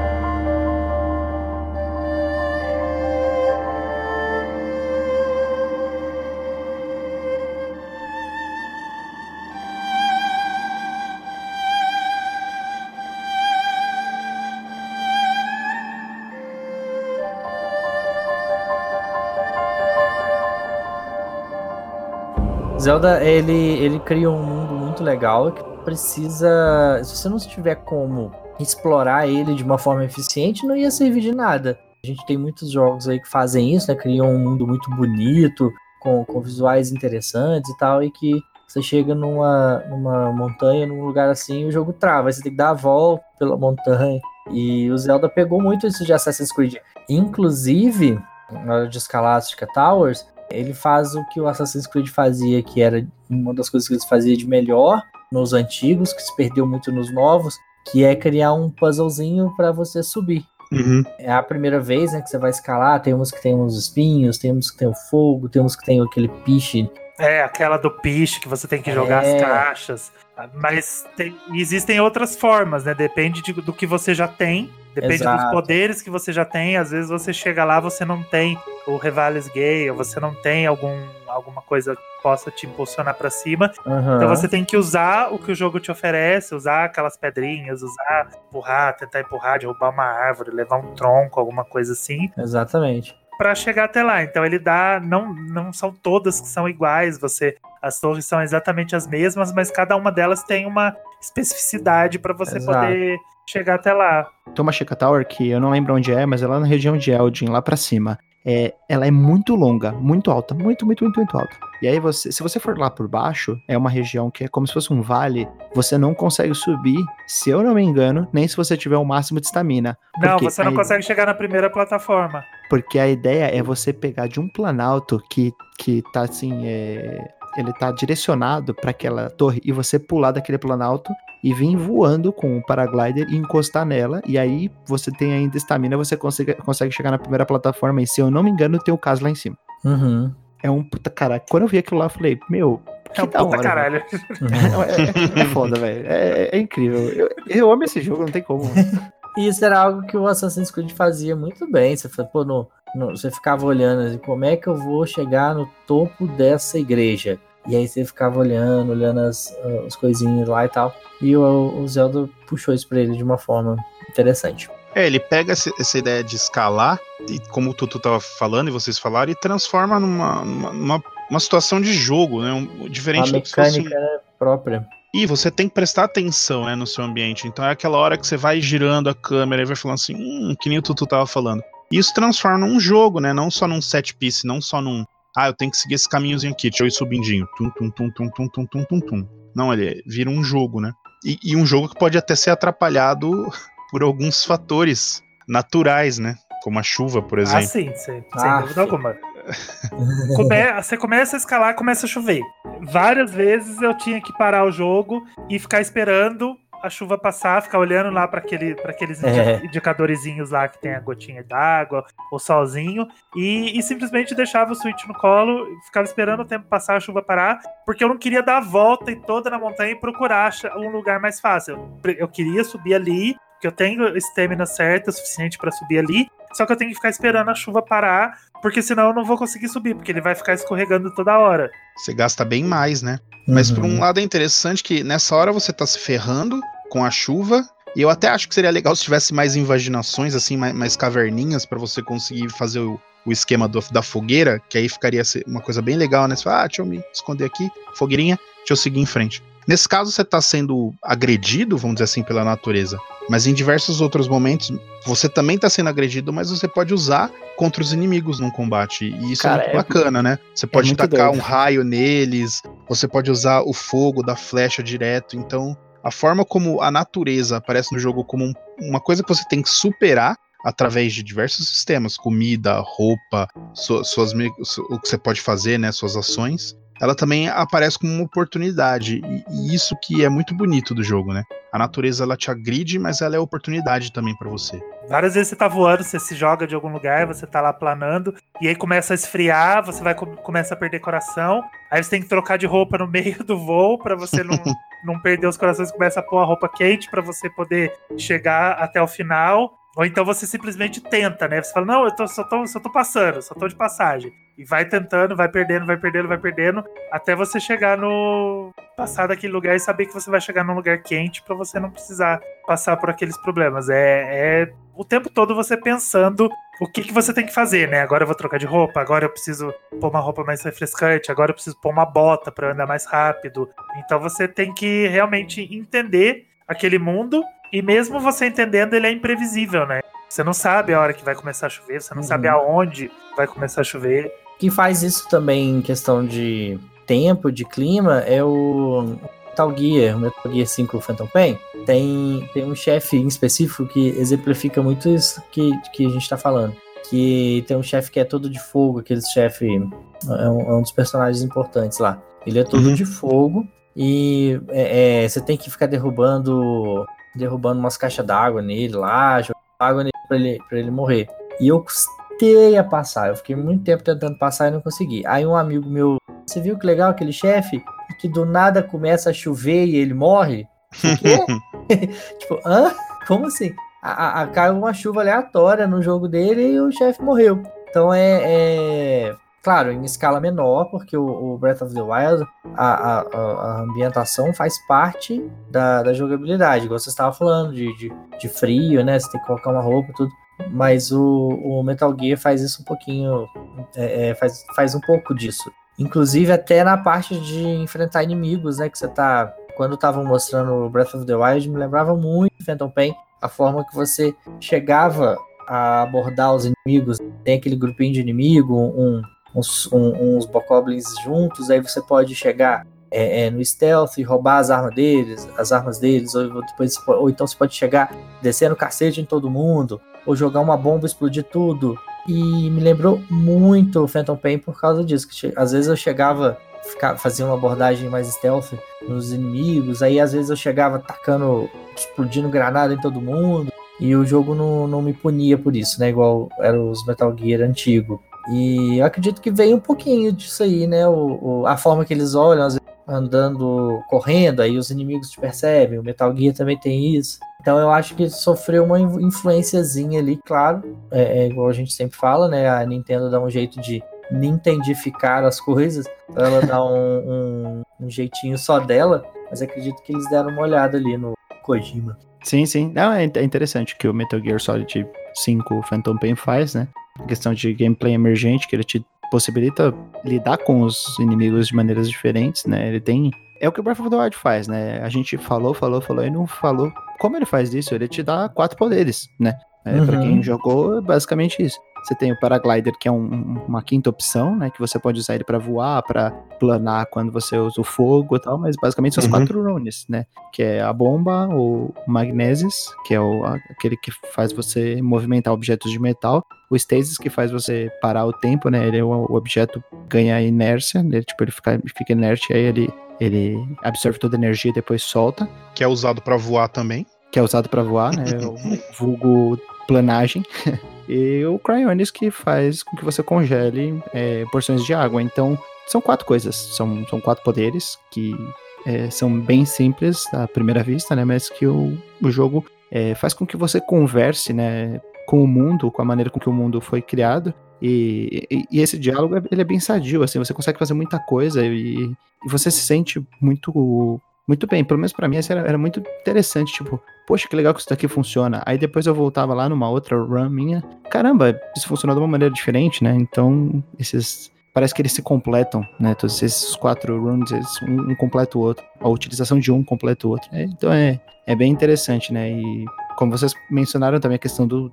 as questões climáticas, né? O que o ambiente faz em questão de clima, nessa mudança de clima, ele é bem reativo, né? O que as possibilidades que você tem são bem reativas. Você pode jogar uma espada logo quando o raio vai cair, você, você projeta ela pro lado do inimigo e ele vai tomar um raio, em vez de você tomar um raio. Então é, é bem interessante. Até na, no momento específico do jogo, né? Que acho que é legal a gente comentar, a parte de Ventide, né? Que ali, ali o ambiente te, te pega pra capar, né?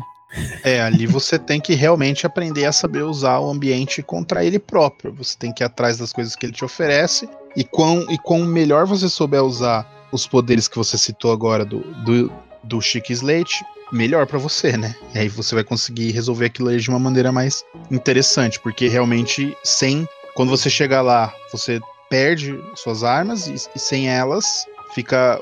Realmente você vai ter que ter essa ideia num, num espaço microscópico que é que eles tiveram num espaço maior, né? No sentido de que você sempre tem que estar buscando novos equipamentos, novos itens, coletando mais item, mais comida, mais isso, mais aquilo, interagindo mais com o ambiente. Então ali é um microcosmo do que eles quiseram fazer com o jogo inteiro. Então eu achei muito legal, eu, eu adoro o Eventide. E, e o legal é que cada um chega de um jeito diferente lá, né? Você pode chegar Sim. no planando, usando crioses ou jangada, nadando.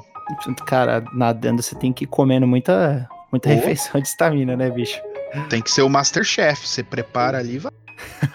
É, eu não lembro qual. Eu acho que a primeira vez que eu cheguei nela foi de pouquinho.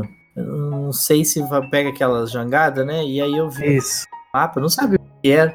Falei, ah, vou tentar chegar lá. Aí vai, vai, vai, vai, vai, vai. Quando vê, tum. Aí é, um, é uma quest totalmente diferente. Se vira aí. Eu acho que eu planei pra chegar lá, porque tem uma montanha ali perto, né? Que ela é bem alta. E que tem, É. inclusive, um shrine no topo. Que aí você se joga lá de cima e você vai direto pra lá. Você não consegue chegar lá, eu acho, com. Eu não sei se chega lá com paraglider, agora eu não tenho certeza. Não, não chega, não chega, não, não tem como. Porque assim, tem uma encosta que tem até. Lá em cima tem um, um local onde fica aqueles bokoblins, tipo, uma caverninha, né? E aí você vai andando, andando, andando, tem até uns, uns cavalos um pouco mais, pra baixo. Se você pular da pontinha, não tem como você chegar em Ventide, é muito longe. Então só de barquinho. É só de barquinho mesmo. Então foi de barquinho que eu cheguei. Ou de lá. barquinho ou de Cryonis, de Cryonis dá. É, o mais fácil. Você não precisa gastar nada de stamina.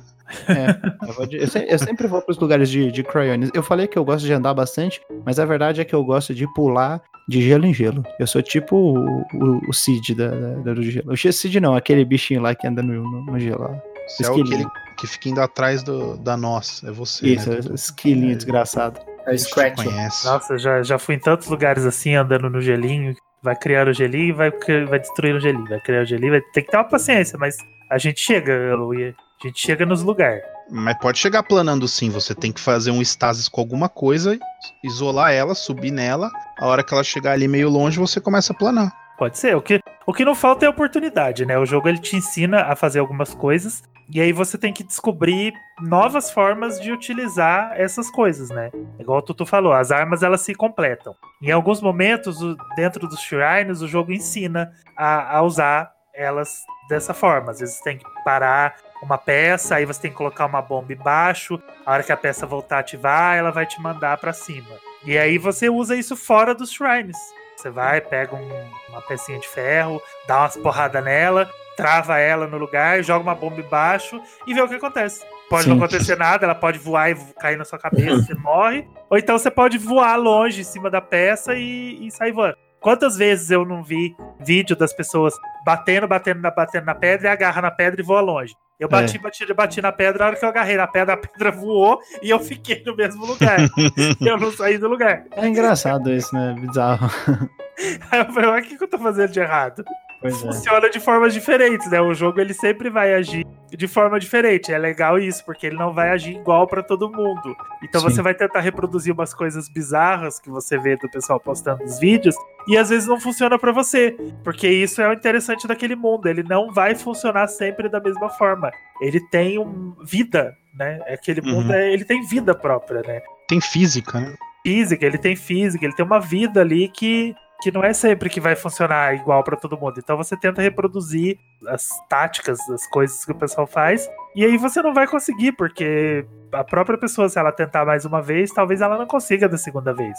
Uhum. Então é, é legal isso. O mundo ele tá ali vivo, brigando contra você o tempo inteiro, e você tem que se virar para entender e para vencer, para ser melhor do que ele, porque é você contra Hyrule que o grande é, antagonista do jogo, já falei isso várias vezes, é o próprio mundo.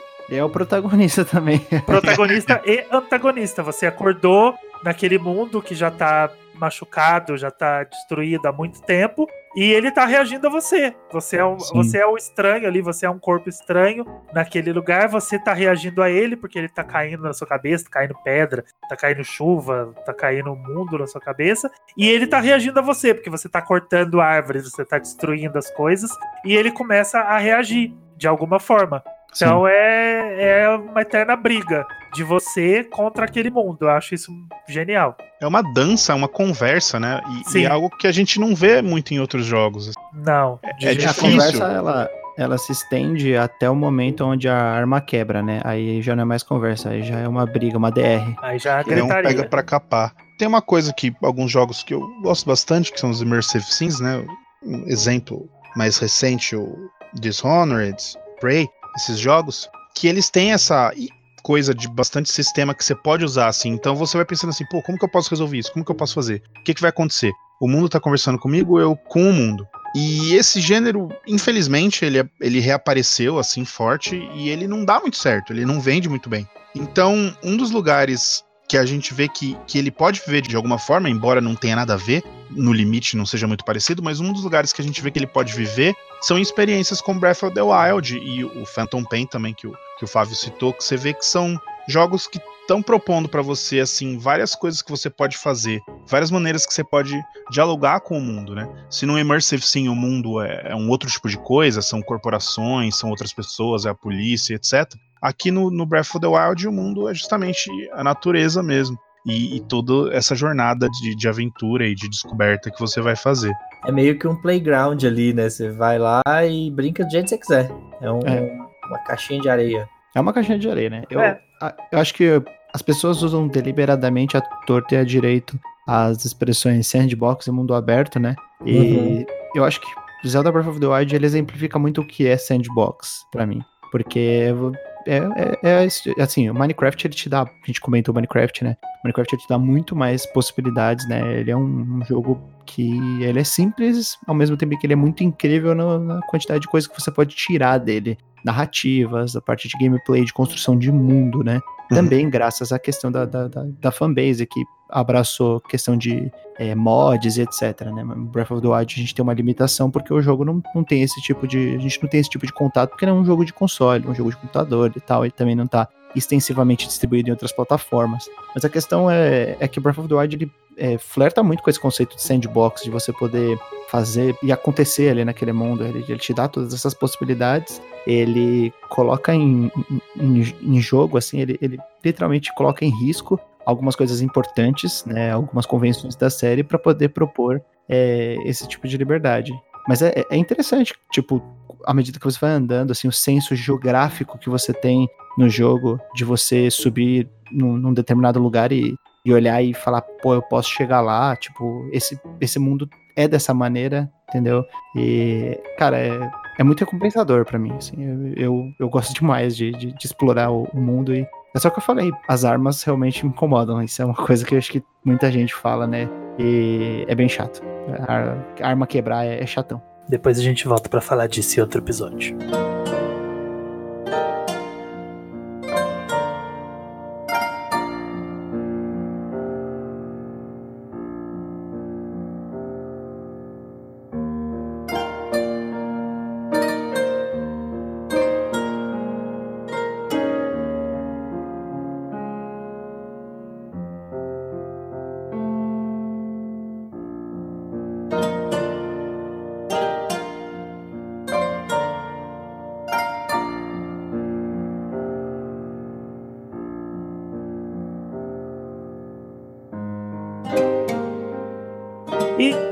Gente já pegou 119 shrines, né? Porque tem um que a gente não consegue achar de jeito nenhum. Então Fica chega, só apitando no. Fica apitando essa porcaria. Desligar E aí a gente não. A gente vai ficar com 119 mesmo. Tutu, calendário de hoje. Vamos lá. Na semana passada, no dia 24, tivemos o lançamento do Dead by Daylight, um jogo que chegou com uma versão meio, né, mais ou menos, mas vamos ver se dá uma melhoradinha. Pelos clipes tava meio estranho. Também no dia 24 de julho, o lançamento de Star Wars Jedi Knight, Jedi Outcast. No dia 24 também, o lançamento do Contra Rogue Corps. O pessoal não tá falando muito bem desse jogo, né? Mas, né? Vamos, vamos ver como é que ficou. E no dia 27, cara, não, não sei nem como é que eu anuncio isso. Olha a quantidade de jogos maravilhosos no dia Nossa. 27 de setembro começando com Dragon Quest 11S, Echoes of an Elusive Age Definitive Edition, Motherfucker Nintendo Switch Edition. Featuring Cara. Dante from the Devil May Cry series and Knuckles. E Knuckles. E com New Funk Mode. é um jogo com o maior título de todos os tempos, não, mas é muito grande e também é um jogo muito bom. Né? O, o Pepo já jogou no Play 4. Aprovado, Pepo? Opa, aprovadíssimo. Parece bom. É isso aí. Também no dia 27 Ori and the Blind Forest, um jogo maravilhoso, indie, plataforma Metroidvania, diretamente do Moon Studios da Microsoft, né? Esse, Nenhum defeito. Esse, esse flertezinho aí, Microsoft com a Nintendo. Também no dia 27, a versão mais assim, minimizada, mas capadinha, de FIFA 20, né? Pocket Edition. Pro, é Pocket Edition, chegando pro Switch. Essa semana a gente tem um lançamento no dia 1 de outubro, começando o mês com o pé direito. Sniper Elite 3 Ultimate Edition, joguinho de tiro. No dia 3 de outubro temos o lançamento de Neo Cab e no dia 4 Ghostbusters The Video Game, voltando aí da época do NES. Muito bom. E se você gosta de jogar os joguinhos de setembro ouvindo o podcast, encontra a gente lá no Spotify, no Google Podcasts, Apple Podcasts, seu agregador favorito. É só assinar o feed, marca lá assinadinho, aquele vizinho bonitinho, para você não perder quando vai ter episódio novo. O app te avisa. Entra lá no nosso site, meunintendo.com.br barra podcast. Tem todos os episódios lá que a gente já lançou, a lista dos episódios, inclusive o agora da semana passada que a gente lançou o podcast do Fire Emblem. Vai lá que vai estar tá tudo bonitinho lá, um uma postagem para cada episódio. Você pode achar todos os agregadores que tem lá, escolher o seu favorito, ou baixar o episódio, tem um link direto para download. Você deixa lá no seu PC, no seu celular, para ouvir mais tarde, para ouvir na volta do trabalho. Pode mandar um e-mail pra gente no meu podcast@gmail.com, manda sugestão de pauta, manda uma foto, manda um vídeo de um jogo que você gosta, sei lá, manda uma foto sua. Vamos ver quem, quem é você? Falem o que vocês estão jogando nas redes é, sociais. Mostra, manda uma foto sua do Switch, mostra o que, que você está jogando no Switch. Se você não tem Switch, manda uma foto do Wii U, manda uma foto do, do 3DS, do Game Boy, do GBA, o que você estiver jogando. Mostra pra gente o que, que você está jogando aí. Marca a gente lá no Twitter, arroba meu podcast, arroba meu Nintendo, conversa com a gente, manda DM, interage, marca os nossos perfis falando o que, que vocês querem, conversa com a gente que a gente está sedento para responder os replies de vocês, pra gente conversar com vocês, saber o que vocês estão achando, porque a gente vive para isso, né? A gente faz os episódios para vocês ouvirem. Se vocês não estiverem lá marcando, falando que gostou, não tem sentido a gente fazer esses episódios. Agradecer o Pepo, my friend Pepo, querido, que veio dar essa, essa, o ar da graça hoje aqui no podcast com a gente. Agora ele tem o, o pote dele, sabe? Ele Eu não vou nem agradecer esse o cara aí que dele. fica, fica me Esse enchendo o povo tá saco muito lá no, no podcast. Esse povo é muito Tá chique agora, sabe? Eles têm os próprios casts, aí eles vêm Ah, aqui. eu vou querer um só pra mim também. Ah, Então, agora tem que fazer um, um cast pro Flávio. é, o iCast. Ter, Uai. Trem, trem, pote trem. pão de cast. é, pão de queijo. Nós vai, nós vai poder fazer aqui é, umas análises de queijo. Eu vou- que, que faz Quer saber? Eu vou inventar outro spin-off agora. É o pote trem. Vai ser eu, Flávio e o Washington. Tá bom. Vai ser só trem teste. Aí pode. Não, e, e o legal é porque o, aí pode ser sobre qualquer coisa, porque É, tudo porque é trem. trem, né? Tudo é trem. Fala, qual- o, qual que é- o episódio de hoje é sobre um trem. É Qual trem? coisa. Spirit Tracks. Então É, eu, esse trem, pode ser o Hype Train. O que não falta é trem. Então pode ser sobre qualquer trem. eu e o Tutu, já que a gente é de São Paulo, a gente vai fazer então um cast de análise de clipes de funk do Condzilla. Já que. Condzilla Cast. Mas eu não vou nem comentar o Tutu, velho, que ele é safado. Ele Ele é, tá, tudo é safado. Então, mas Tutu. eu agradeço aí o, con- o convite novamente, muito feliz sempre de participar. Vocês são uma graça, menos o Arthur. Menos Obrigado o Tutu. pelas, pelas palavras. Tutu. Tutu é uma figurinha. É, é bullying, bullying com o Toutu aí, hein? Tum. Não, É bullying com ferramenta, ferramenta. se não houver bullying com Tutu, não é canon. Não, se, não é, se não tiver bullying, não é canon. Então a gente tá aqui, a gente tem que manter a tradição da lore. Tradição, faz parte da lore. Mas é isso, indica o podcast para um amiguinho, a gente sempre fala isso. Conta pro seu amiguinho que você gostou. E a gente vai lá preparar as shrines da DLC, porque a gente já completou a 119. Ver se a gente acha aquela sem vergonha escondida. E semana que vem a gente tá de volta. Tchau, tchau. Tchau. Tchau, tchau.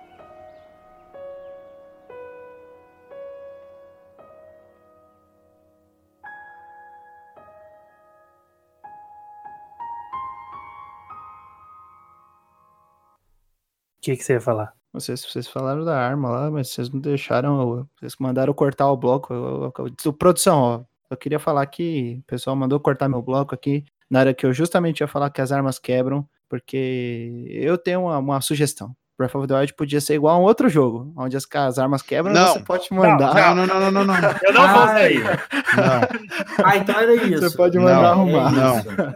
não fale. Era isso que você queria. Era isso que eu queria, cara. Eu só queria Não falar fale. isso. Não vou usar. vai ser voltado Achei, achei abusivo. Tá proibido. Meus fãs, por favor, me salvem. tá proibido.